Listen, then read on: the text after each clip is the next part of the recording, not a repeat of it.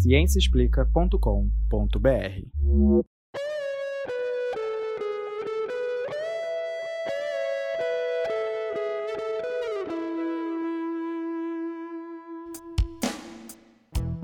Este é o Microbiando, o podcast que traz novidades do mundo da microbiologia e imunologia para você. Esse é o episódio 6 da quarta temporada, gravado em 5 de julho de 2021. No episódio de hoje, vamos falar sobre morcomicose, também conhecido como fungo negro, que vem causando terror nas páginas de jornais. Será que devemos nos preocupar? Olá, bem-vindas e bem-vindos ao Microbiando, o podcast que traz as novidades do mundo da microbiologia e imunologia para você. E hoje nós vamos atender ao pedido de muitos ouvintes que sempre reclamam que nós falamos pouco de micologia, ou seja, dos fungos e leveduras. Finalmente, nós realmente falamos muito pouco sobre fungos e leveduras, o que é uma pena porque são organismos maravilhosos e que têm uma capacidade metabólica incrível. Esses carinhas comem praticamente de tudo. Pois é, eles podem nos ajudar muito com a reciclagem de materiais, descontaminação de solos e águas. Na verdade, grande parte da decomposição de matéria orgânica no nosso planeta é feita pelos fungos. Eu tive inclusive um professor na faculdade que dizia que se não fossem os fungos, nós estaríamos enterrados em pilhas de organismos mortos. Oh, comentário agradável, hein, Leandro? Mas é verdade. Os fungos fazem muito mais do que degradar coisas. Eles também produzem muitas substâncias úteis para nós. Os antibióticos, por exemplo, a cerveja, o vinho, o pão. Fora que vários fungos por si só são uma delícia. Verdade, eu adoro um champignon. Mas eles também causam doenças, né? Verdade seja dita, uh, os fungos, eu sou fã dos fungos, especialmente aquele que produz a cerveja, mas eles também causam infecções e doenças, e muitas delas são super difíceis de tratar. Uh, existe um conceito na microbiologia que é a chamada toxicidade seletiva. A toxicidade seletiva é, bom, quando uma droga, quando um antibiótico um antiviral, quando ela vai matar o microorganismo que está causando a doença, o ideal é que ela ataque apenas o microorganismo e não as células do nosso corpo. Uhum. Quando a gente encontra uma droga que faz isso, nós dizemos que ela tem essa chamada toxicidade seletiva, ela é seletiva apenas para o microorganismo. O problema é que os fungos, as células dos fungos, elas são muito parecidas com as nossas células. As, elas também são é, o que nós chamamos de células eucariotas. Então tem muitas características parecidas com as nossas. E aí fica difícil encontrar um alvo, né? Que seja um alvo específico só dos fungos. E acaba a, a, droga acaba atacando um pouquinho também as células do nosso corpo, causando efeitos colaterais. É uma dificuldade aí para tratar as infecções fúngicas. Pois é. Bom, hoje nós vamos falar sobre um fungo em particular que andou chamando a atenção das pessoas aí pelos noticiários, né? Como a Adriana disse, é o mucormicose também conhecido como fungo negro ou fungo preto. Para isso, nós convidamos um especialista que é um médico infectologista e professor titular da Faculdade de Medicina da UFRJ, o Dr. Márcio Nussi. Bom, o professor Márcio ele tem ampla experiência em infecções fúngicas e, particularmente, né, o seu laboratório, sua, suas linhas de pesquisa estudam essas infecções em pacientes imunocomprometidos. Uh, muito bem-vindo, professor. Olá, Adriana, Leandro e você que escuta esse podcast. É um prazer estar aqui com vocês para a gente conversar sobre leveduras, fungos filamentosos e o que, que eles têm causado de mal nos pacientes com Covid. É, isso aí. Até o dia 28 de junho desse ano de 2021, o Ministério da Saúde lá na Índia registrou cerca de 40 mil casos de mucormicose e 3.129 mortes causadas por essa doença. Lá na Índia, esses casos de mucormicose vêm crescendo rapidamente. No Brasil, esses casos são bem mais raros. Segundo o Ministério da Saúde aqui no Brasil, até o dia 14 de junho foram registrados 49 casos eh, dos quais 19 também estavam com Covid.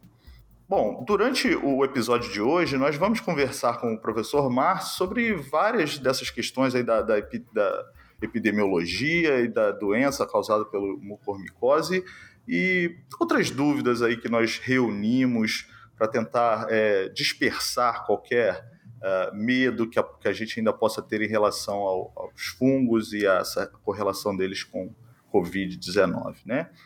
Então, professor, acho que a gente pode começar já bombardeando você com algumas perguntas aí em relação a, a esse fungo e, e, a, e, as micoses em geral, né? Então, eu acho que a primeira pergunta que vem na cabeça de todo mundo é por que esse nome? Né? Fungo negro, black fungus, murcormicose, são todos nomes muito assustadores. De onde que vem esse nome? Então, é, mucormicose é o do, nome da doença é, ela é causada por vários gêneros de fungo de uma ordem chamada ordem Mucorales. E, na verdade, mucormicose não tem. Existe uma terminologia fungo negro que os micologistas, infectologistas e patologistas é, falam, que foi descrita pelos patologistas, que viam no tecido fungos é, com parede hialina e eles chamavam de hialoifomicose, micose por fungos de parede alina, parede alina nas hifas, e fel, fel do grego negro, fel e fomicose, quando a parede do fungo era melanizada, era escura.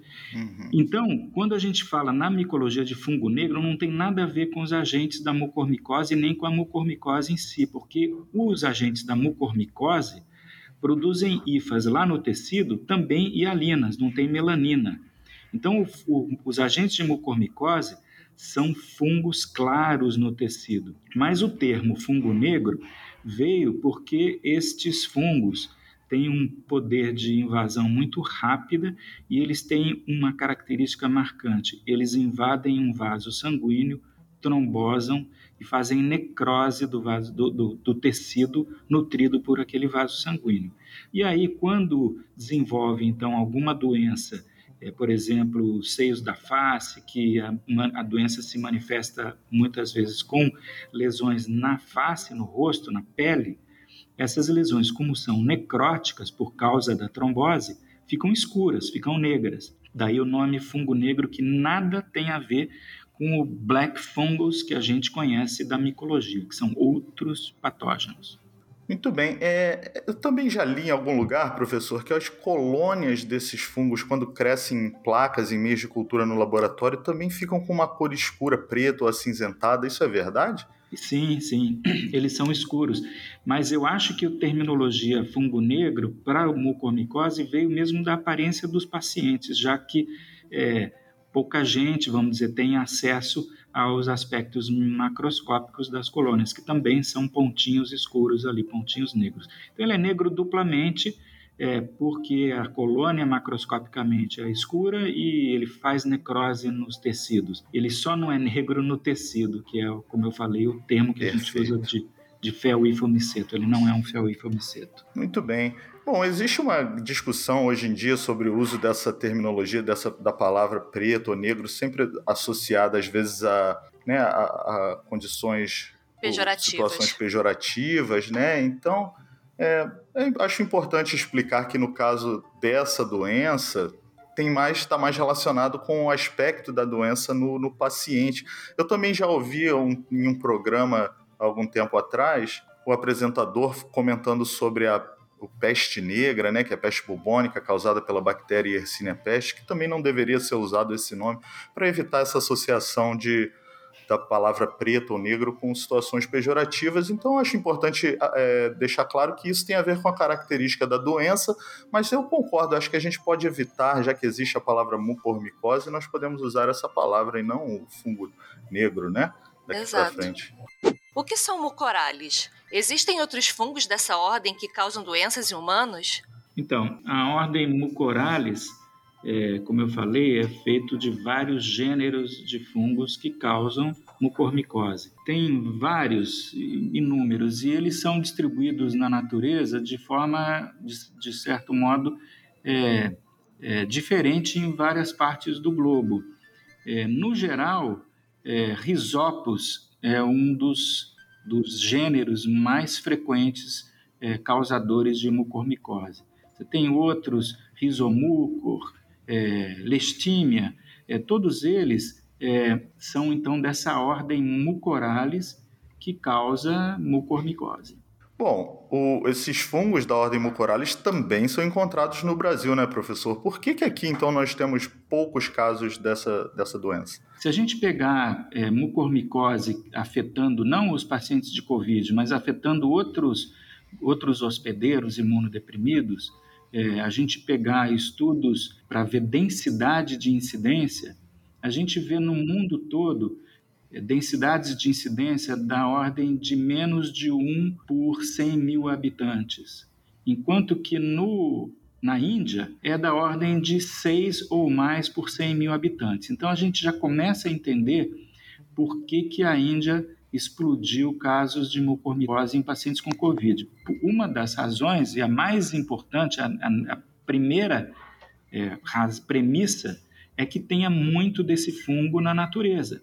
Uhum. Então, existem poucos agentes de mucormicose no nosso meio. No Brasil, esse não é um fungo tão predominante como ele é na Índia. Então, estudos que a gente vê em outras populações de pacientes, por exemplo, tem estudos epidemiológicos que a gente conduziu na década passada em pacientes com leucemia aguda, transplante de medula, onde a gente mapeou doenças fúngicas invasivas acometendo esses indivíduos muito imunodeprimidos. E para vocês terem uma ideia, a gente viu muitos casos de aspergilose, vários casos de fusariose. Fusarium é um patógeno fora aspergilos prevalente aqui no nosso meio, e em mil pacientes mais ou menos que a gente acompanhou, a gente só viu três casos de mucormicose. Então, mucormicose no Brasil, em geral, tem uma prevalência baixa e muito mais baixa do que ela era antes da Covid lá na Índia. A gente pode até discutir por que, que explodiu mucormicose na Índia, tem algumas hipóteses, mas só pela olhando a epidemiologia dos agentes de mucormicose e da doença em si em várias partes do mundo, não é surpresa que a gente veja muitos casos na Índia e seria absurdamente especulativo e sensacionalista a gente dizer que vai ter um monte de casos de mucormicose no Brasil. Perfeito. É, acho que nós podemos então discutir um pouco dessa questão da Índia, né? Porque acho, realmente essa é uma dúvida que fica. É, por que que aí, o que, que aconteceu lá? Por que, que tantos casos? Por que essa incidência tão alta? É, nós sabemos, por exemplo, que é, existem surtos causado, causados pelo mucormicose que, que, acontecem após desastres naturais, né, como enchentes, tsunamis, tornados, mas na Índia não aconteceu nada disso recentemente. Então, o que, que explica essa, essa alta incidência por lá? Para isso, vou falar rapidamente como é, que o, como é que o fungo entra no organismo e pode causar doença. Então, mucor, as duas formas mais predominantes de entrada, as duas portas de entrada, são ou por via inalatória, e aí os seios paranasais e os pulmões são dois órgãos muito acometidos, ou por implantação traumática na pele. Esses fungos estão no ambiente. Então, tem duas formas, basicamente, de mucormicose. Essa que você falou dos tsunamis, terremotos e demolições e tudo mais, guerra, né?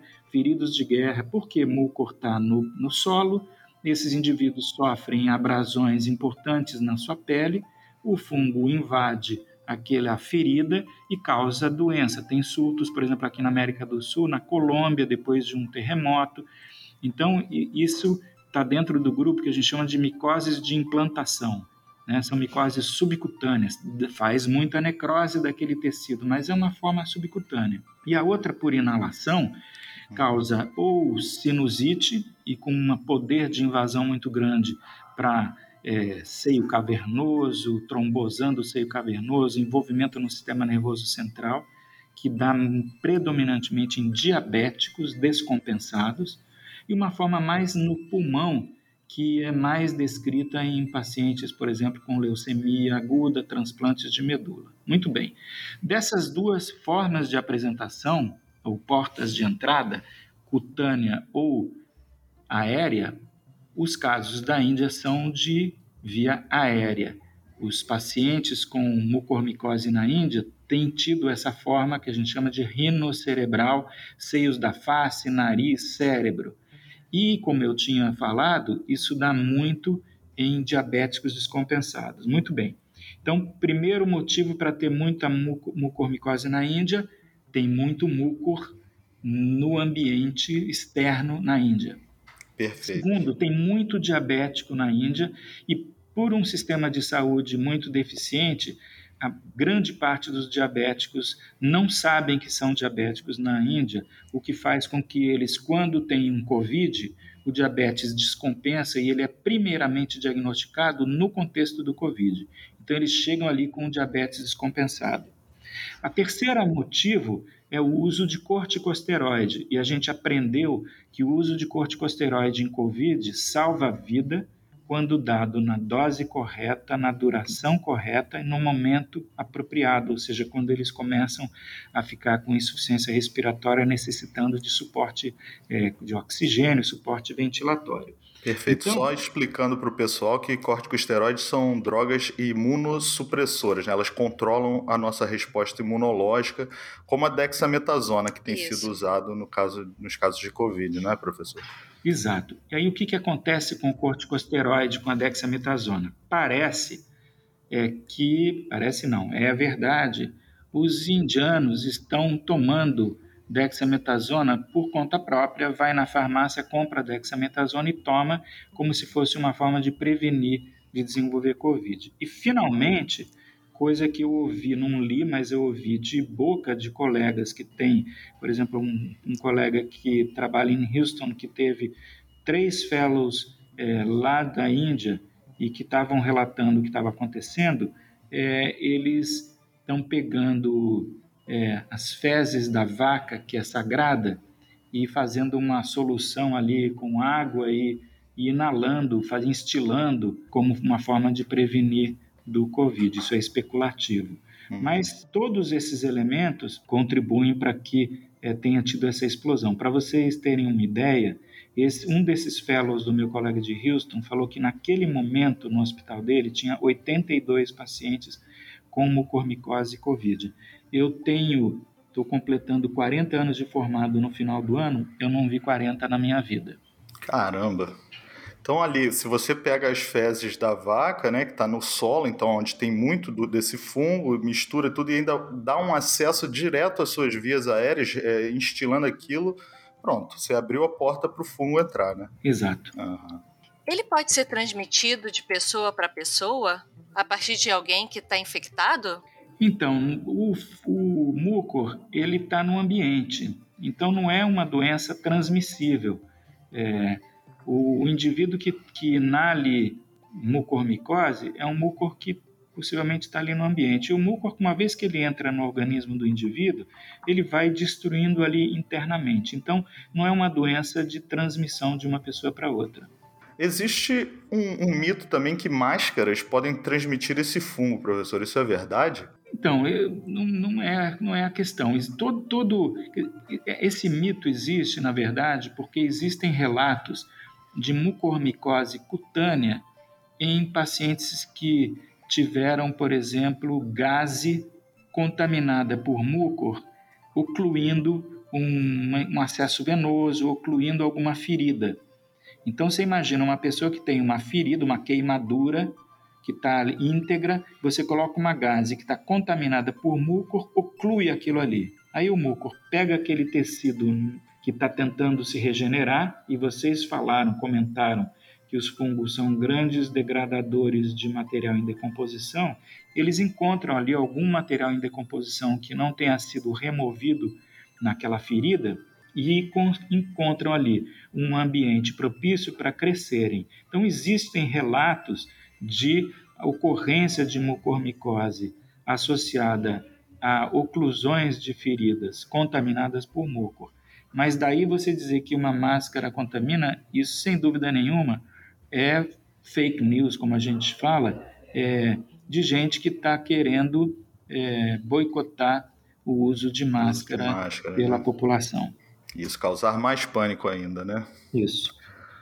Bom, mas esse fungo, ele, ele é tratável? Nós temos drogas para cuidar dessa doença? Ou ele, ele já apresenta alguma resistência a essas drogas? Então, existem drogas para tratá-lo. A droga principal que se usa é a anfotericina B, que é o antifúngico muito antigo, da década de 50. Uhum. A gente deve usar uma dose alta, então as preparações lipídicas de anfotericina B são a eleição, porque tem menos efeito colateral, sobretudo falha renal. E existem dois agentes azólicos que tem atividade. Um deles tem indicação de bula para tratar mucormicose, que é o isavuconazol, que foi introduzido no mercado brasileiro o ano final do ano retrasado, e o posaconazol também tem atividade contra mucor. É fundamental para tratar a mucormicose, além do antifúngico, a debridamento cirúrgico do tecido necrótico, porque a gente sabe que o tecido necrótico não é nutrido por vaso sanguíneo, portanto, o antifúngico não chega no tecido necrótico. Então, faz parte fundamental do tratamento de uma mucormicose, além do antifúngico muito efetivo em doses adequadas, é, debridamento cirúrgico de todo o tecido necrótico. E muitas vezes, por exemplo, em sinusites, como o fungo é muito rápido, é, de você fazer um debridamento, levar o paciente para o centro cirúrgico segunda-feira e o, e o otorrino faz uma endoscopia nasal na sexta-feira e tem novos materiais necróticos, ele e o paciente ir para a sala de novo duas vezes numa semana. É fundamental esse debridamento de tecido necrótico. Ok. Por que algumas pessoas contraem essas infecções enquanto que outras pessoas não? A associação com o Covid-19 piora o prognóstico dos pacientes?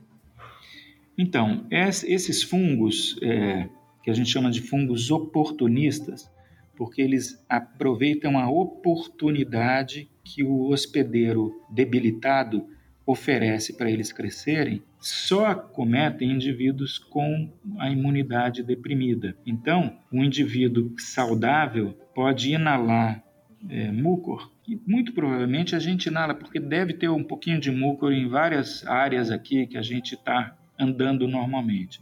E a gente inala e ele simplesmente não cresce, não se desenvolve, porque o nosso sistema, nosso sistema imune está íntegro. Então, o sistema imune debilitado, e no caso da mucormicose, são três elementos fundamentais, quatro elementos fundamentais do sistema imune. O primeiro, o diabetes descompensado, que diminui várias é, partes da nossa imunidade, diminui a atividade de, de neutrófilo, diminui a atividade de fagócito, atrapalha um pouco a imunidade mediada por linfócito T.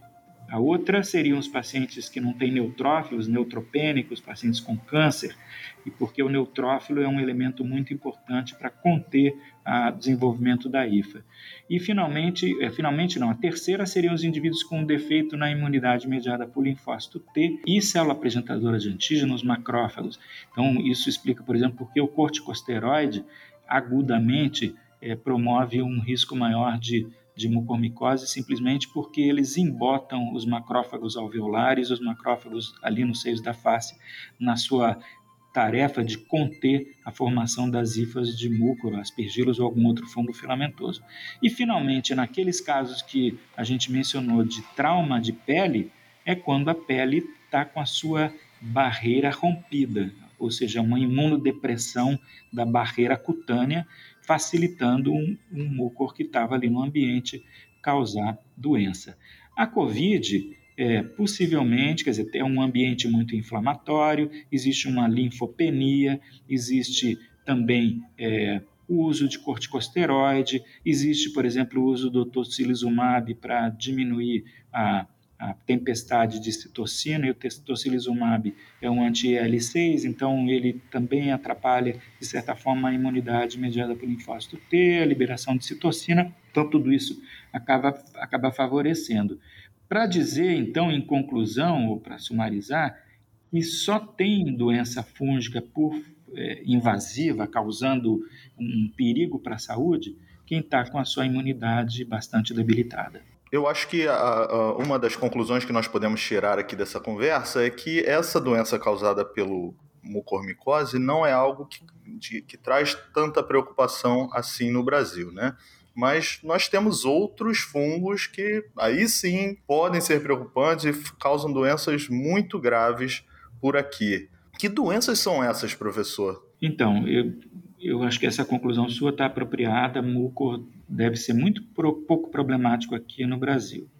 O que a gente tem visto, é, primeiro, é candidemia, levedura do gênero Cândida, né, que a gente sabe que causam no ser humano infecções superficiais, de certa forma comuns, como onicomicose, como vulvovaginite, né? mais ou menos 75% das mulheres em idade fértil têm pelo menos um episódio de vulvovaginite durante, na sua vida, mas são infecções superficiais. Muito bem, a cândida, os fungos do gênero cândida, também podem, através do trato entérico, fazer uma translocação para a corrente sanguínea e causar infecção na corrente sanguínea, fungemia e doença disseminada.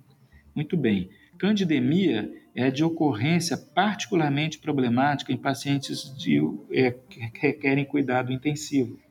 Para vocês terem uma ideia, a gente tem desde 96 mapeado a epidemiologia de candidemia no Brasil e na América Latina, e mais ou menos 45% de todos os pacientes com candidemia aqui no Brasil estão numa unidade de terapia intensiva no momento do diagnóstico. Uhum. Então, a gente tem uma população grande de pacientes bem debilitados que vão para UTI COVID e que tem um risco maior de doença fúngica invasiva. Nós publicamos agora no começo do ano na revista Mycosis uma série, na verdade, um relato de um aumento na incidência de candidemia depois da era Covid.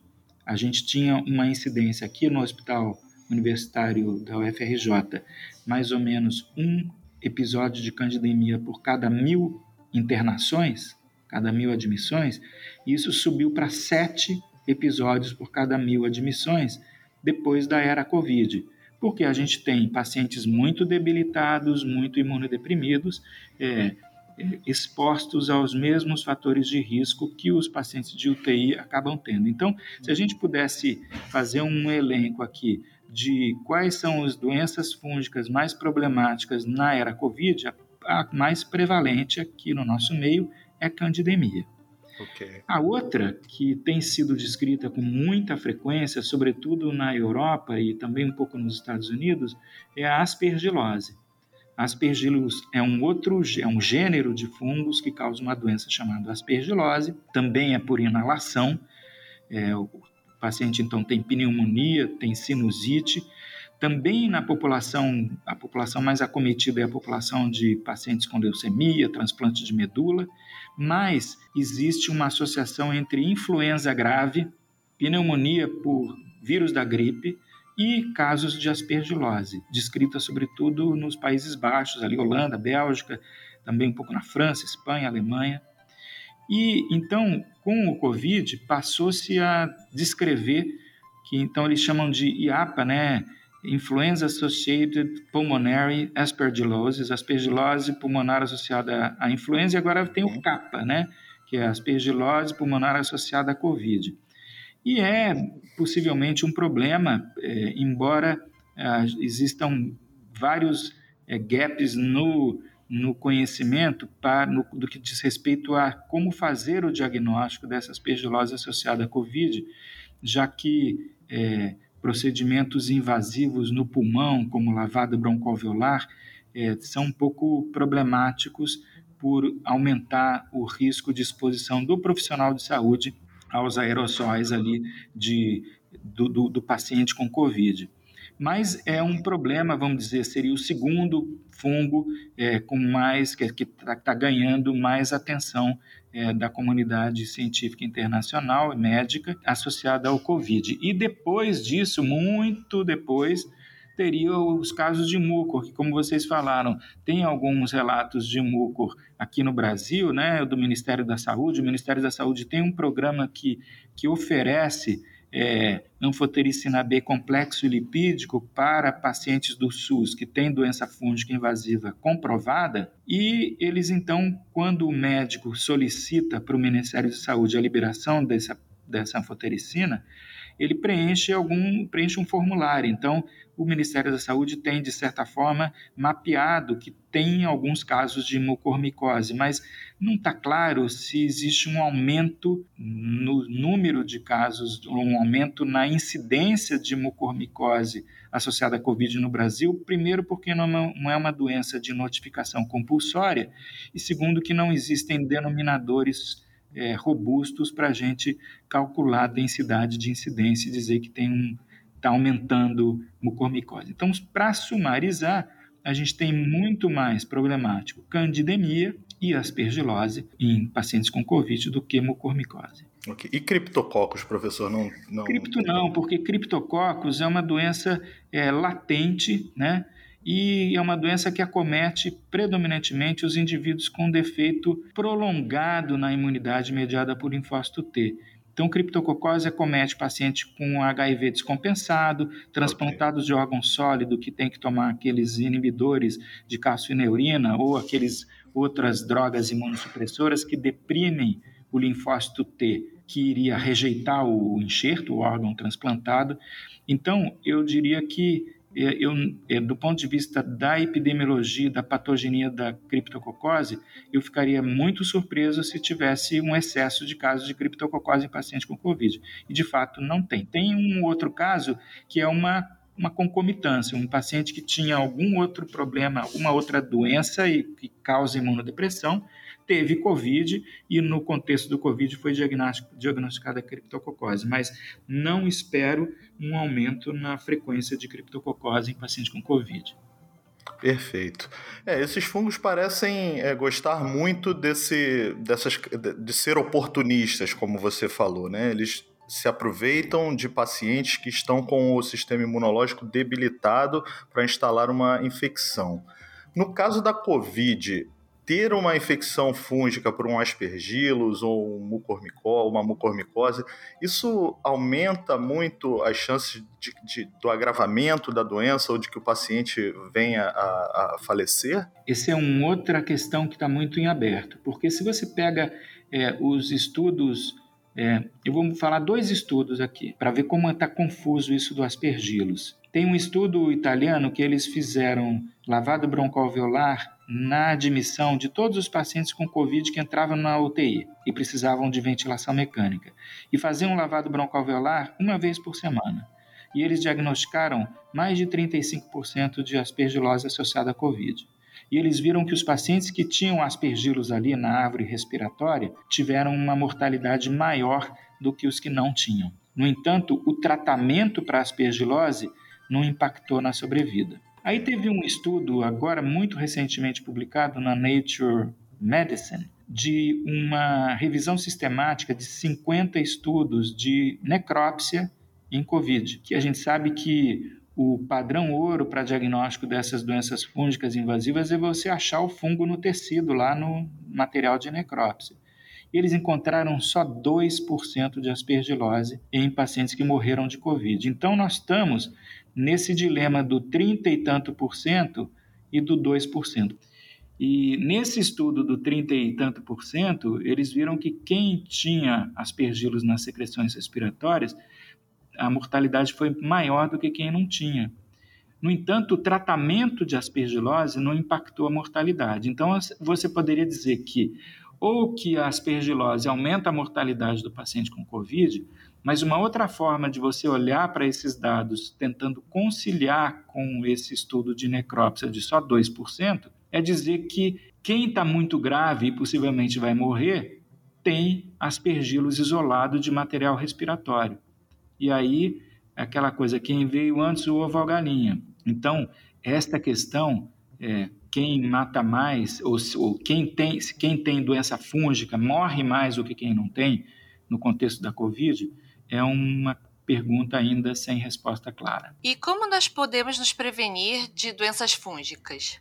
Então, é, como eu tinha falado, só pega doença fúngica grave, invasiva, quem está com a sua imunidade debilitada. Então, a gente tem uma forma, pelos estudos epidemiológicos, a gente vê quem tem um risco alto, a gente identifica os períodos de mais alto risco E para esses indivíduos, a gente eventualmente dá algum antifúngico profilático. Então, por exemplo, eu vou pegar o cenário de leucemia aguda, que recebe o tratamento lá para curar a leucemia, ele fica neutropênico 3, 4 semanas, tem um risco de pelo menos aí uns 20% de ter doença fúngica invasiva, incluindo aspergilos. O que, que a gente faz? a gente dá um antifúngico azólico profilático para esse indivíduo, e isso diminui a chance dele desenvolver doença fúngica invasiva. Outra coisa que a gente faz é, como aspergilos e esses outros fungos filamentosos vêm do ar, a gente procura dar um ar de qualidade para o nosso paciente. Então, aqui no hospital do UFRJ,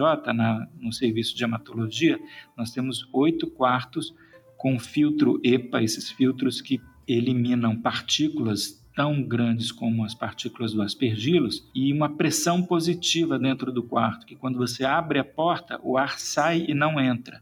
E isso faz com que o ambiente dentro do quarto seja praticamente desprovido de aspergilos. Então, a gente diminuindo a exposição, a gente também está diminuindo a chance desse indivíduo adquirir a doença. Então, os indivíduos que têm algum tipo de imunodepressão e que fiquem preocupados em ter doença fúngica, certamente com seus médicos vão conversar e vão ver se essa sua imunodepressão é uma daquelas que confere um risco maior para a doença fúngica invasiva e aí vai se instituir medidas preventivas.